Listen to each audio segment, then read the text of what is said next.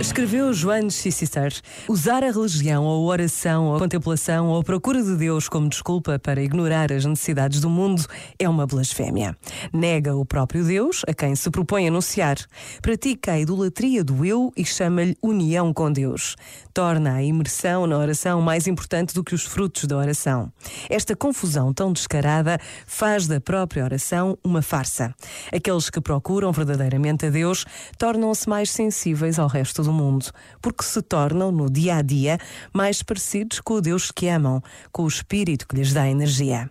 Eles levam consigo, para que todos vejam, as exortações do Deus que os impele a encontrar o Deus que vive neles e que, ao mesmo tempo, os tira para fora de si próprios. Este momento está disponível em podcast no site e na app.